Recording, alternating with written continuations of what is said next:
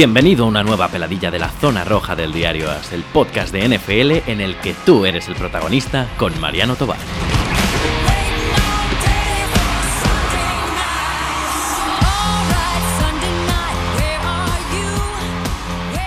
Muy buenas a todos, aquí estamos en una nueva peladilla. Además, os voy a decir una cosa, esta peladilla es en el perfil de lo que yo pensaba que iban a ser las peladillas. O sea, mi idea de hacer una peladilla era quedar con una persona, con dos personas y hablar de un tema de fútbol americano, de lo que fuera, pues como hablamos el otro día, pues de, cómo ver un partido y lo que es ver un partido en Detroit o cosas. Y la verdad es que, claro, por las fechas que son, prácticamente todas las peladillas están siendo de previas de equipos y esas se van un poco más largas, una hora y diez minutos.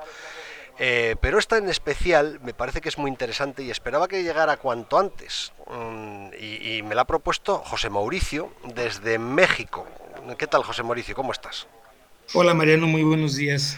Porque hoy lo que él nos viene a, o lo que él me propuso es, me mandó un correo, eh, oye, me encanta la historia del fútbol americano, yo creo que podemos hacer un programa muy divertido con historias, con curiosidades, con anécdotas de la historia del fútbol americano. Bueno, y esa es la propuesta. Antes de empezar a hablar, os lo recuerdo, si queréis entrar a hablar de lo que sea con, conmigo, pues mandáis un correo a nfl.diarioas.es y hablar. Dicho lo cual, vamos a hablar de fútbol americano. Y yo no sé, José Mauricio, por dónde podemos empezar hablando de curiosidades de la historia del fútbol americano. Algo que me llamó mí mucho la atención es cómo la NFL llegó a ser el imperio que es en este momento, cuando en sus inicios era un verdadero desbarajuste eh, no había nada formal y duró muchos años así. Entonces, algo bueno sería eh, darle una pequeña introducción a la audiencia sobre cómo los inicios fueron muy erráticos de la NFL en un principio. ¿Qué te parece? Me parece muy buena idea. Pero inicios, claro, además este programa viene muy al caso porque este año estamos celebrando el 100 aniversario de la NFL. Yo no sé si te vas a remontar a 100 años o incluso más, porque hay equipos que ya tienen bastante más de 100 años. Bueno, nos podemos eh, remontar incluso a más tiempo y desde el principio, pero muy ligerito porque tú sabes que esto es demasiado profundo, demasiado completo. Ya lo vimos en el, en el libro de Raúl. Eh, él habla de los inicios de los partidos desde eh, Princeton, Rutgers, desde que inició cuando eran los prototipos que se querían hacer apenas del fútbol americano antes de que estuvieran las primeras reglas y todo eso. Entonces, pues no tan profundo, podemos irnos más ligerito para que la gente también no se, no se enrolle en esto. ¿eh? Muy bien. Además me ha hecho gracia que ah, casi en la primera eh, frase en la, de, la que, eh, de nuestra conversación nombras a Raúl Cancio y ya aprovecho para recomendarlo o sea, si, si, si José Mauricio tiene el libro de Raúl Cancio y, nos escribe desde México, ¿a ¿cómo puede alguien en España o, o, en cualquier parte no tener su libro de historia del fútbol americano, que es delicioso? Pero bueno. Sí, tienes razón. O sea, no habría motivo para que algún español que le guste el fútbol americano no lo tenga. Cuando yo me trasladé desde aquí hasta allá, no llegué a la hora de la, por vuelo del avión que se atrasó, no llegué a, la presentación del libro, pero yo supe cómo me las ingenié y qué cosas hice para estar yendo a la eh, editora dos, tres días hasta que localicé a alguien y pude conseguir el libro, no me vine sin conseguirlo. Entonces, si yo ese maratón lo hice, pues los que están allá muy fácil pueden conseguirlo y los invito, es verdaderamente un libro. A mí me encanta la historia, me encantan los datos, pero Raúl me concretó y corroboré mucha información y, me complementó como no tienes idea. Como bien dices tú, tiene impacto con no sé quién y se cita a deshoras de la noche para averiguar información. Es, es fabuloso. Les, les invito a que lo, a que lo lean. Bueno, vamos a los inicios del fútbol americano. ¿En qué año empezamos? ¿Qué me ibas a contar para, del caos o, del desastre que fue en un principio la competición? Era tan un desastre que jugaban pocos equipos, un equipo, dos equipos, tres equipos, se juntaban de un barrio, de otro barrio, venía un barrio, un equipo de otro barrio y jugaban y dos, tres partidos y era un torneo. Así de, de relajo era todo esto en la NFL y hubo varios intentos por tratar de organizarlo que nunca se, se concretaron. Al hasta que ya formalmente, ya hablando ya, este, ya de manera oficial, en 1920 ya fue cuando se formalizó allá en Canton, Ohio, una, una primera organización que no fue tal porque en los inicios de la NFL siguió también habiendo ah, problemas de este tipo. Pero en 1920 se formó la American Professional Football Association, que luego, luego, al siguiente año, en 1921, cambió de nombre y se llamó American Professional Football League. Y luego, al siguiente año, en 1922, volvió a cambiar de nombre, pero ahora sí, como la conocemos a la fecha, National Football League. O sea, fíjate qué curioso. Eh, ¿qué, equipos había? ¿Había alguno de los que existen ahora eh, compitiendo en aquella época? Mira, de hecho ahorita solamente existen dos de aquella época, pero en realidad yo te pudiera decir que es uno, el de los Arizona Cardinals. El otro eh, también es el de los Chicago Bears, que antes eran los Decatur Stales, pero pudiera ser que, lo consideremos como que esos dos, pero como que ya no es el mismo el de Chicago, el que sí viene siendo el mismo es el de los Arizona Cardinals. El ah. Arizona Cardinals es el más antiguo de todos porque ese se fundó en 1898. Sí, eh, a, a, mí la historia de los Cardinals siempre me ha parecido interesantísima porque además es un equipo que ha cambiado de ciudad bastantes veces, yo no sé exactamente cuántas, no sé si tú lo sabes, em, pero hay muchas anécdotas alrededor del, porque el equipo nació en Chicago, o sea, eran los Chicago Cardinals y de hecho en un, principio era un equipo potente y que ganó títulos.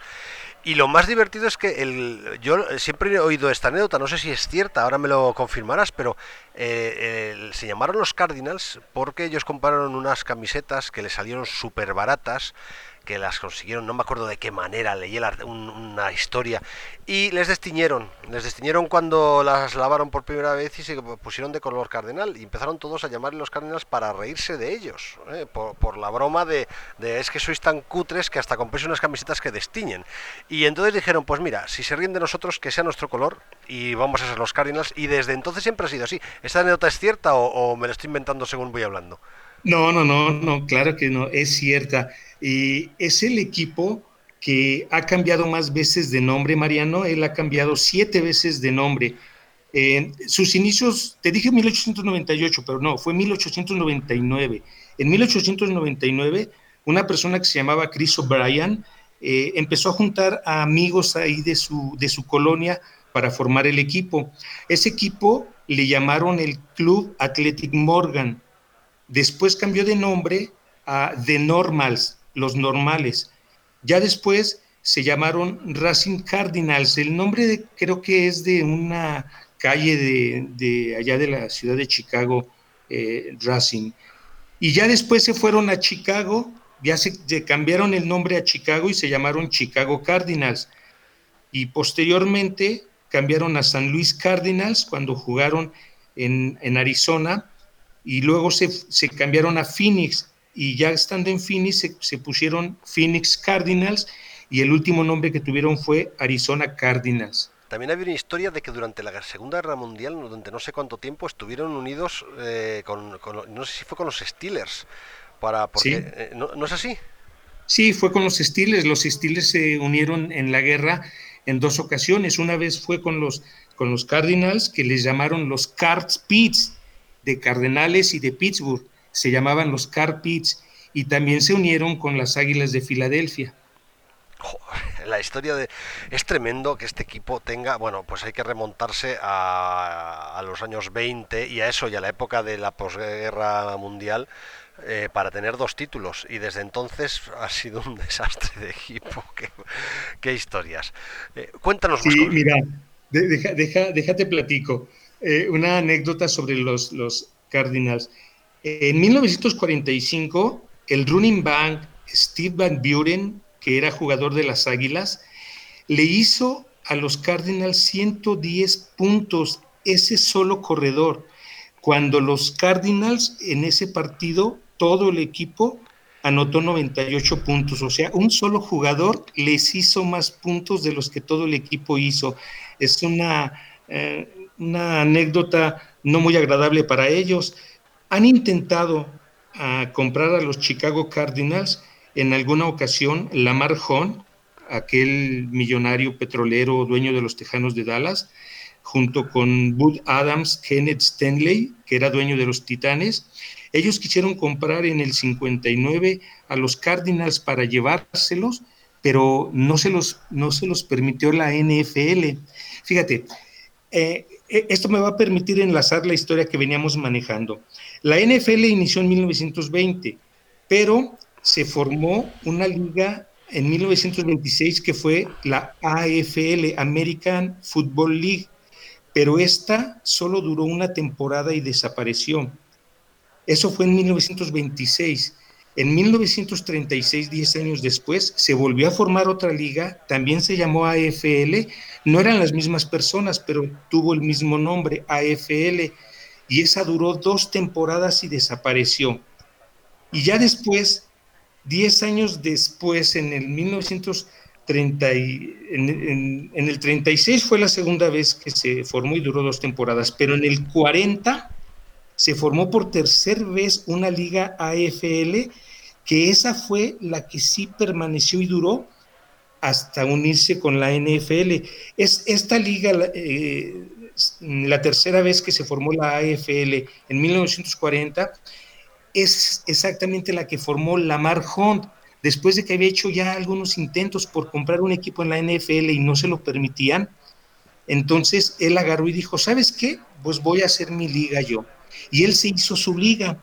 Esa fue la, la, última AFL que se hizo. Pero déjate digo qué fue lo que pasó. La NFL, Mariano, era muy, muy eh, elitista.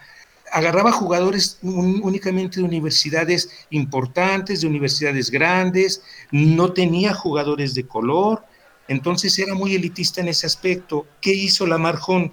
En la liga AFL empezó a contratar jugadores de universidades chicas que resultaron ser buenos jugadores, empezó a reclutar gente de color, empezó a hacer cosas que al tiempo fueron agarrando fuerza y le empezó a, meter competencia a la NFL. Oye, dime. No, es que además, yo esto es una cosa que tengo curiosidad, porque en realidad hasta que apareció John Namath y el famoso, eh, bueno, pues la famosa previa de aquella Super Bowl en la que garantizó que fuera iban a ganar los Jets. La sensación que tenemos todos, que los que hemos o hemos leído sobre historia del fútbol americano, pero no con la profundidad con lo que le has hecho tú, es que realmente la, F, la, F, la FL, la, la Liga Americana, era una especie de segunda división. ¿Había tanta diferencia o no? Sí, pero este, ahorita me recordaste a John Neymar de ese coreback de los Jets, millonario, que le gustaba mucho andar en la televisión, en comerciales, cantar. Eh, tú lo veías sentado en la banca, Mariano, cuando había nieve y todo eso, con un abrigo de mink y sus compañeros con sus, con sus capas de, del equipo y él con un abrigo encima del uniforme. Sí, el abrigo eh, de piel blanca, que es mítico, hay muchas fotos sobre ello, sí. Eso es, recuerdo la, anécdota que estás diciendo para, para la audiencia que, no la conoce, en una cena que se hizo, lo invitaron a él y él participó, pero resulta que en ese año eh, los Colts, en aquel tiempo de, Baltimore, porque ahora son de Indianápolis, pero en aquel tiempo eran de Baltimore, eh, arrolló completamente la temporada, Mariano, ¿tú recuerdas? Eh, por, por mucho se llevó a todos los equipos. Entonces todo el mundo decía que iban a perder los Jets, que iban a perder los Jets. Y, este, y él ya harto de todo lo que estuvo escuchando, eh, se para en la cena, levanta su copa, le pega con una cuchara la copa y hace ruidito así como llamando la atención. Y ya fue cuando les dijo el, el, el que, pues sí, yo les tengo una noticia, todos piensan que, que vamos a perder y todo eso, pero les digo algo, este, vamos a ganar y se dice que es el primer Super Bowl garantizado antes de que se inicie, pues. Sí, sí, además lo bueno de no es que se levantara en la cena y garantizara que iba a ganar la Super Bowl, es que en toda la semana no entrenó y se pasó toda la semana recibiendo la prensa en la piscina del hotel porque como estaba tan claro que iban a ganar, ¿para qué iba a entrenar? O sea que es que lo de John más de, de, aquella de aquella Super Bowl es, es a mí me parece de verdad lo más grande que yo he visto en la historia del deporte. y por cierto, la primera y única vez que los Jets han estado en un Super Bowl. Sí, sí, sí, sí. Además, es la Super Bowl eh, del año 68, creo recordar, ¿no? De la temporada 68. Es la, es la tercera Super Bowl, si no recuerdo mal. Oye, no, tú, yo sé que tú tienes un guion para este programa o que te habrás preparado un guion, porque claro, eh, eh, hemos abarcado el universo y, la historia entera de la NFL y me imagino que querrás ir a cosas muy concretas, pero mm, como ya hemos avanzado bastante, yo quería preguntarte una cosa. Hemos hablado de que el equipo más antiguo de la historia son los Cardinals. Me decías que el segundo eran los Bears, ¿no? Es el segundo que podemos considerar que hasta la actualidad todavía, todavía sigue. En realidad, eh, la forma como se fundaron los equipos, el primero que se fundó sí fueron los, los, este, los Arizona. Los Cardinals. Ajá, porque ellos se fundaron en, en, 1899, pero el segundo que se formó, formó fueron los Chicago Bears en 1919 y después los empacadores de Green Bay en 1919 también, pero son los tres equipos más antiguos junto con los eh, Gigantes de Nueva York de 1925, porque ya después ya nos brincamos hasta 1929 los Lions o hasta las Águilas y los Acereros de 1933. Pero, por ejemplo, la mayoría de equipos ingresaron a la NFL en 1960. Entonces, no son tantos los equipos más antiguos.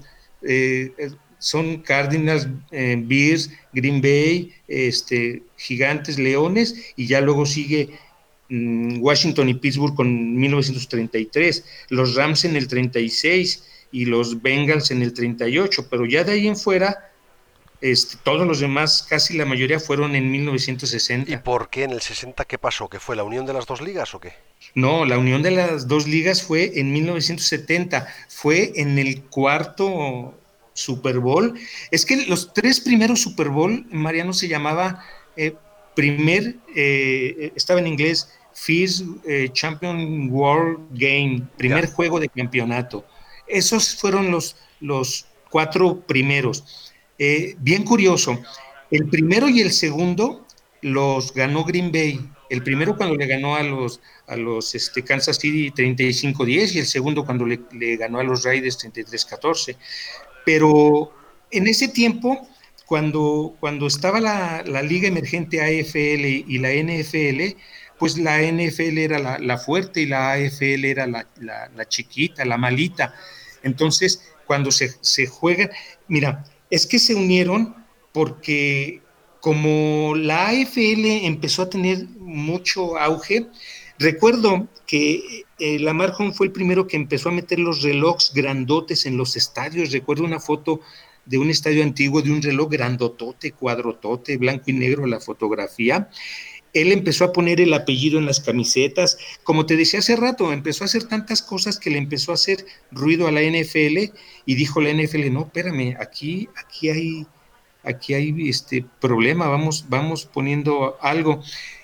Y fue como se unieron se unieron en, este, en 1970, lo tenían programado desde un año antes, pero antes, en 1950, hubo otra liga que se, que se juntó con la NFL, que se llamó All American Football Conference.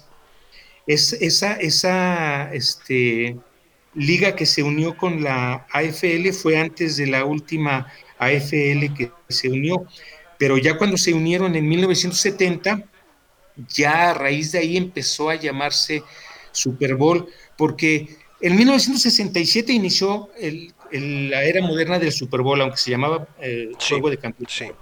En 1968, que fue la segunda, que fue la primera vez que Green Bay ganó un bicampeonato y un equipo fue bicampeón en la era moderna, es, ese 68 fue la última vez, Mariano, que Vince Lombardi dirigió al equipo en persona. Y a los dos años, que fue cuando murió, fue cuando en honor a él se empezó a poner el nombre del trofeo Vince Lombardi al que ganara el Super Bowl.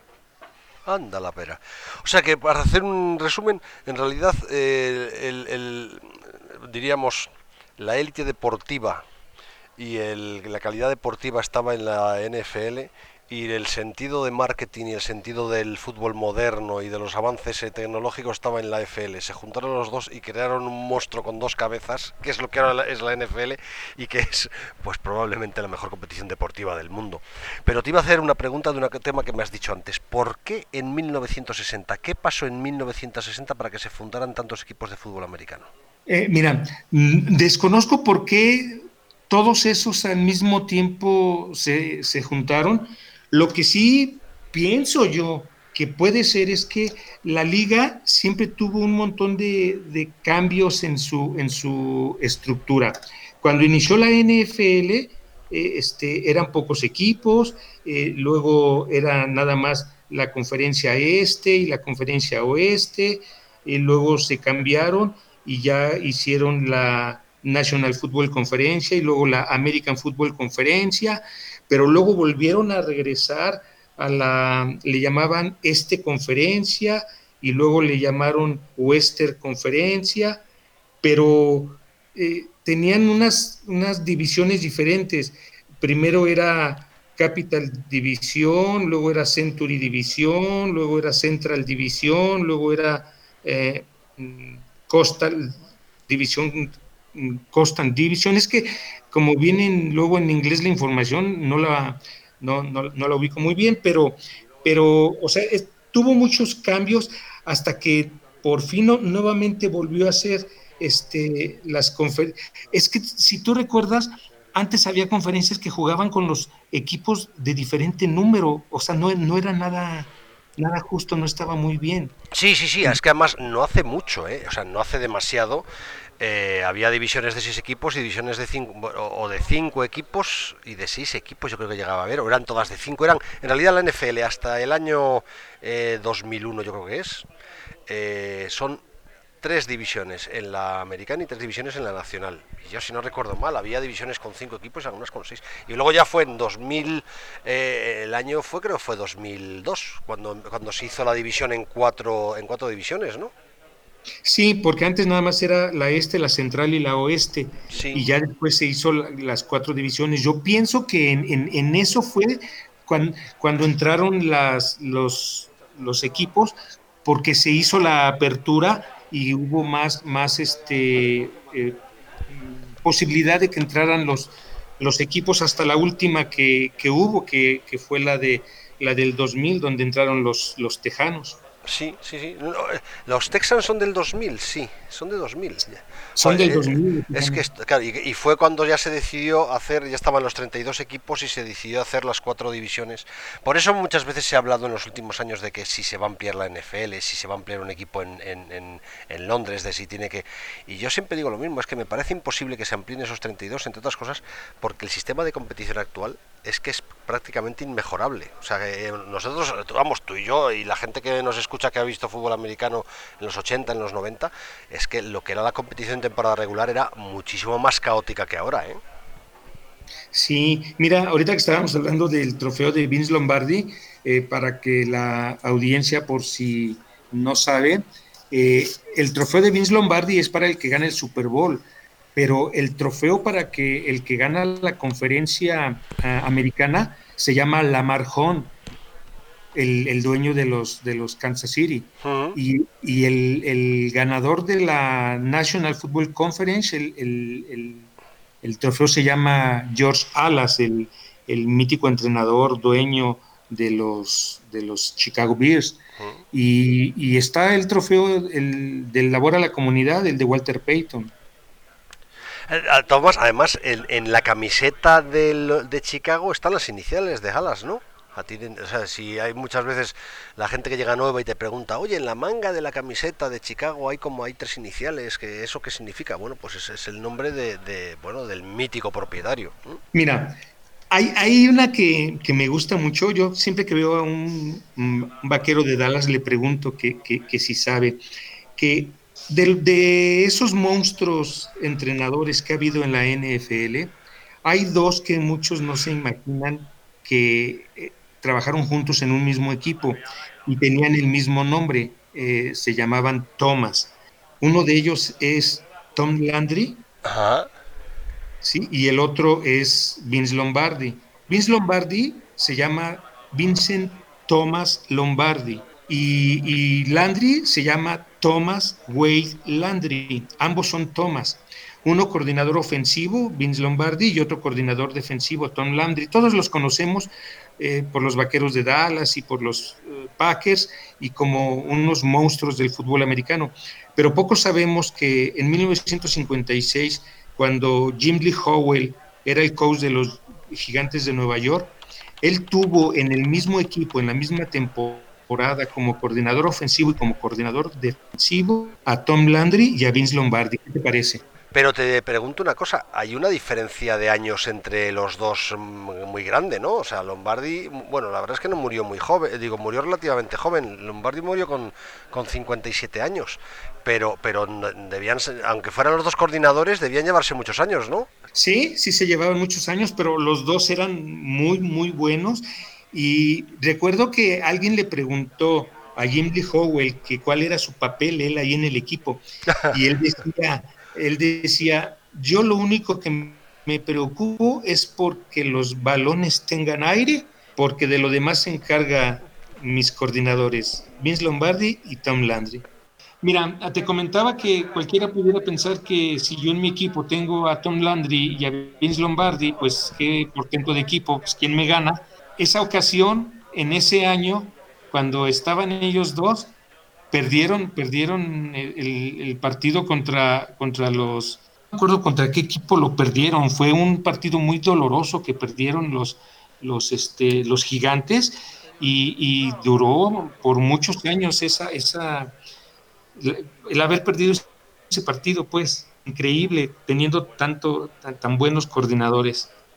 Fíjate, además, eh, según estabas hablando, me, he ido a ver si lo encontraba. ¿eh? ¿Cuál ¿Qué partido podía ser el que habían eh, perdido los Giants? Porque los años... Eh, el año 56. El año 56. El año 56 los Giants ganaron el título con Connerly de, de, quarterback en el año 56. O sea que ahí en el año 56 eh, no perdieron ningún partido. En el año 58 sí, perdieron la, la final los Giants, porque además fue su, fue su etapa dorada. O sea, los Giants, la etapa dorada de los New York Giants en realidad es de ¿Contra, quién la, ¿Contra quién la perdieron? ¿Contra quién tienes ahí que la perdieron? Pues mira, en el año 58 los Giants pierden la final contra los Baltimore Colts. Cuéntame más curiosidades, que sé que tienes alguna más apuntada de esta época que tiene que ser apasionante. Los vaqueros de Dallas me han dado mucha información de curiosidades interesantes porque eh, una vez en toda la historia de la NFL se ha nombrado jugador más valioso del partido a dos jugadores en el mismo equipo y tuvo que ser con los vaqueros de Dallas. Fue en el Super Bowl este, número 12 cuando los vaqueros le ganaron a los Broncos de Denver eh, nombraron más valioso del partido a Harvard Martin y a Randy White. Eran defensivos ambos. Ah, o sea que fue una Super Bowl con MVP defensivo y fueron nombrados dos. Es curioso. Yo siempre me acuerdo de, de la Super Bowl que ganaron los Green Bay Packers, la Super Bowl que le ganaron a los New England Patriots en los años 90, no sé exactamente ahora mismo el año, no recuerdo ahora mismo el año, que el, el MVP de la Super Bowl lo ganó Desmond Howard, que era un retornador. O sea que es. la vez, no sé si ha habido alguna vez más que, el, que un jugador de equipos especiales haya ganado el MVP de una Super Bowl. No, no, yo también tengo eso. Desmond Howard fue el único y eso fue en, en eso fue en el año 1996. Además, eh, eh es 96, cuando precisamente le ganaron los Green Bay 35-21.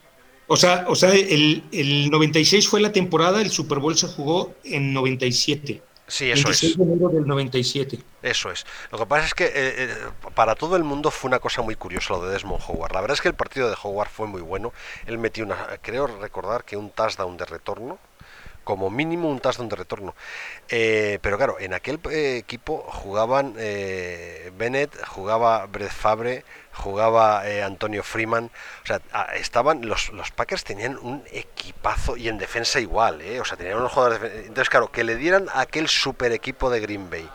Eh, eh, el MVP a Desmond Howard fue, fue la verdad es que como nos dejó en estado de shock, no por el partido, que fue un partidazo, tú te acordarás de aquel partido que fue espectacular, el que hizo Desmond Howard, sino porque aquello era, un universo de estrellas. Ahorita que dices que a Desmond este, le dieron el MVP y, y este, y qué curioso, es, es, como el caso de los Vaqueros de Dallas en el Super Bowl número 5, cuando perdieron contra los Colts 16-13, eh, le dieron el MVP al, al, jugador del equipo perdedor, al jugador de los Vaqueros de Dallas, y, y fue Chuck Howley. También un partidazo, así como el caso que estamos mencionando de Desmond Howard, a Chuck Howley, jugó un partidazo, le dieron el MVP y él era del equipo perdedor, él era de los Vaqueros de Dallas, perdieron 13-16, Mariano, faltaban segundos para terminar el partido, iban 13-13 y una patada de Gino O'Brien de gol de campo de tres puntos y ganaron 16-13.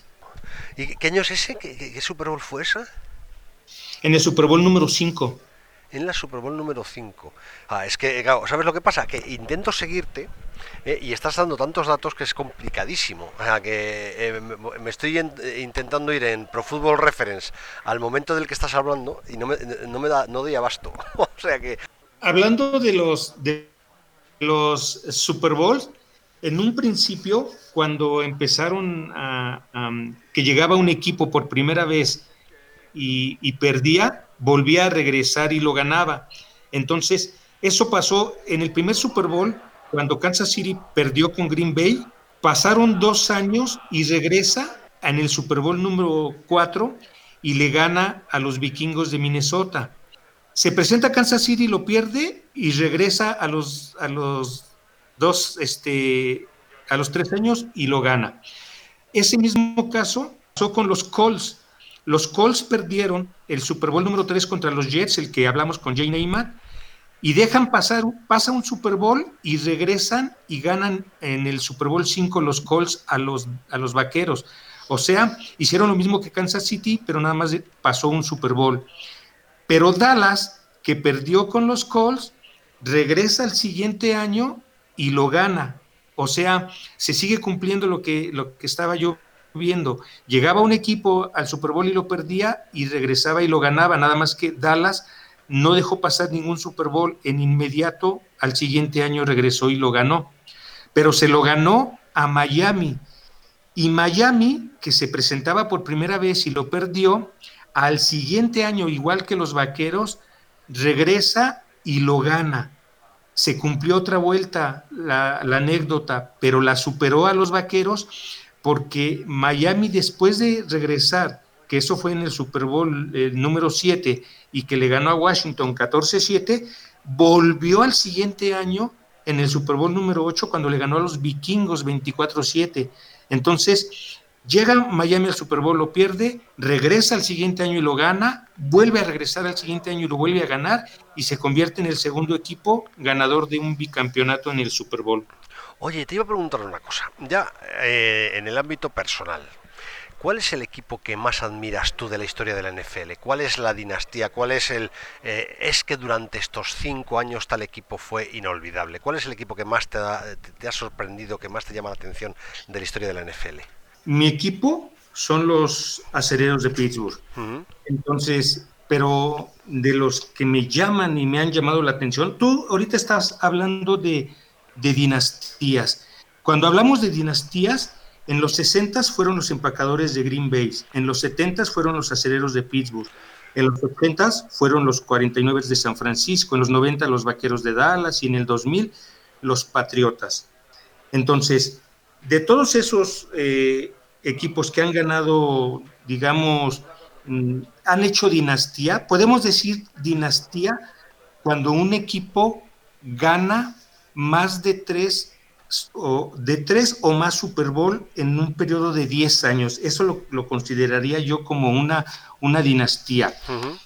Y de los equipos que han ganado de tres Super Bowl para arriba en un periodo de 10 años, nada más es dos, eh, les faltó el eh, otro para que fueran tres, pero tú sabes que antes del Super Bowl los que más venían ganando eran los empacadores de Green Bay. En los 60 el, el, Super Bowl empezó en el 67, por eso no hubo mucho tiempo para que esa dinastía la, la, corroboraran.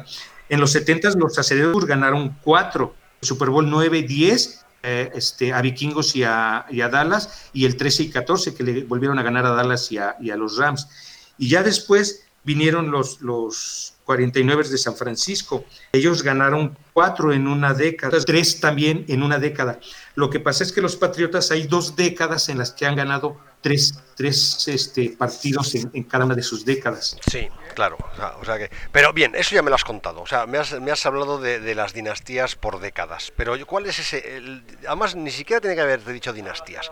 ¿Cuál es el equipo que a ti más te ha llamado la atención de la historia de la NFL? ¿Con cuál te quedarías? La pones, me la pones muy difícil, Marín. Yo me quedaría con el equipo de los Packers, con el equipo de los Bills ese equipo de Bills que llegó a cuatro Super Bowls, aunque los perdió todos, pero era un equipo, Mariano, como no tienes idea. Llegar cuatro veces a un Super Bowl continuas y perder las dos últimas contra los Vaqueros de Dallas, que se repitió ese Super Bowl dos años seguidos, el mismo, Dallas, Bills y ganando Dallas. Eh, yo creo que yo me quedo con tres equipos, los Bills, Kansas City y, y este, y Green Bay.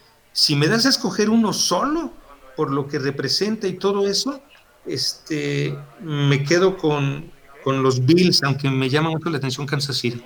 Mira, es curioso, ayer estaba con unos amigos hablando de fútbol americano y salieron esas cuatro Super Bowl de los Bills y la sensación, y todos los que estábamos en la conversación las habíamos visto, o sea, ya veíamos fútbol americano eh, en aquellos años.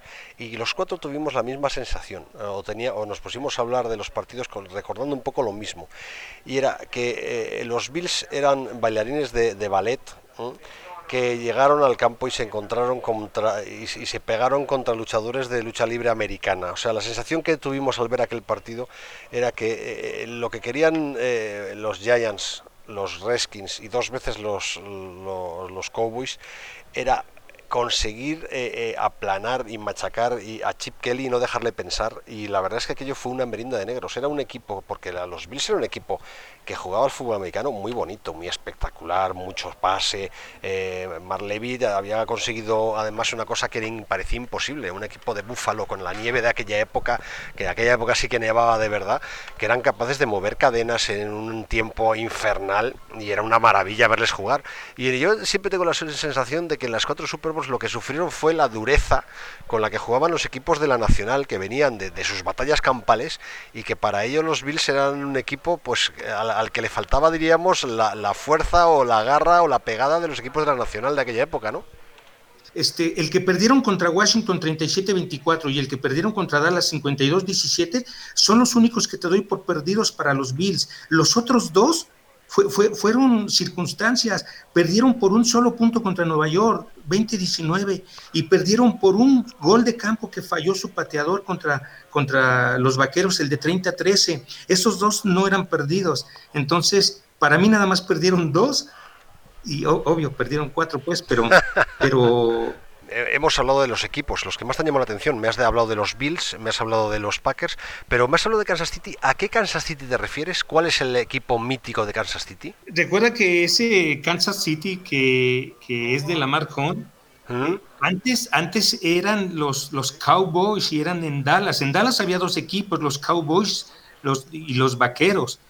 Pero como, como a Lamar Hunt no le dejaban tener un equipo en la NFL, él agarró a su equipo y se fue a Kansas City.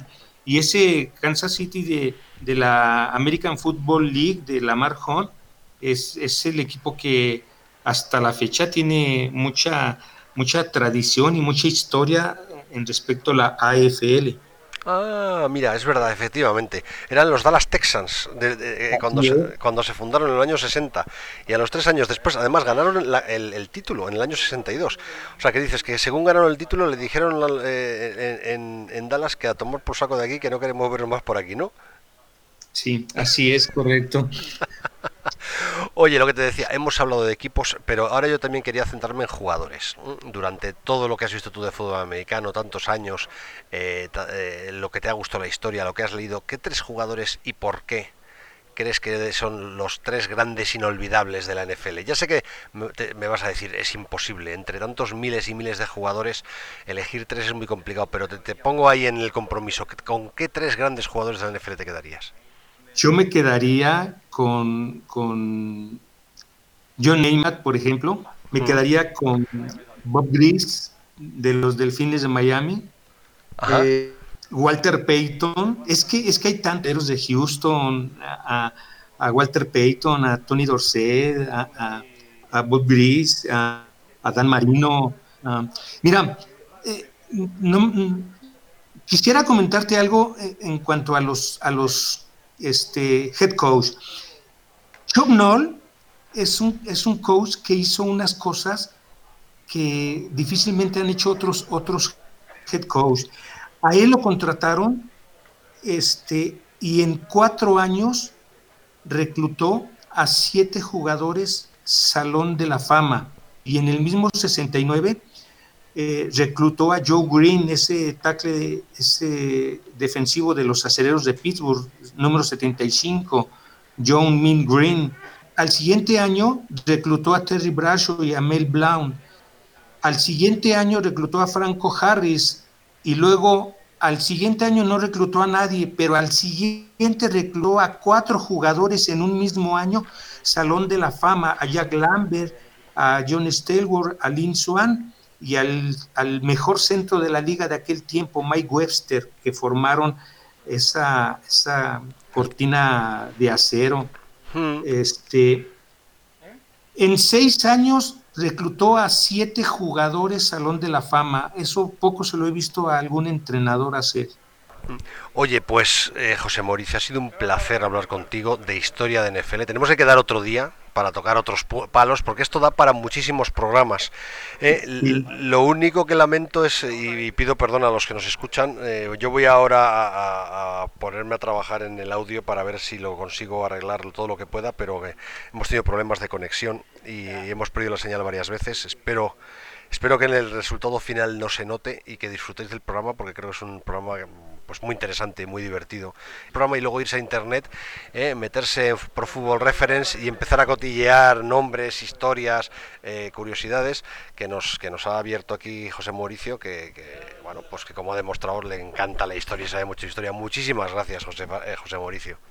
Mariano, es un placer, fue un placer y en cuanto quieras, yo estoy listo. Pues un abrazo muy fuerte. Igualmente, saludos a toda la audición.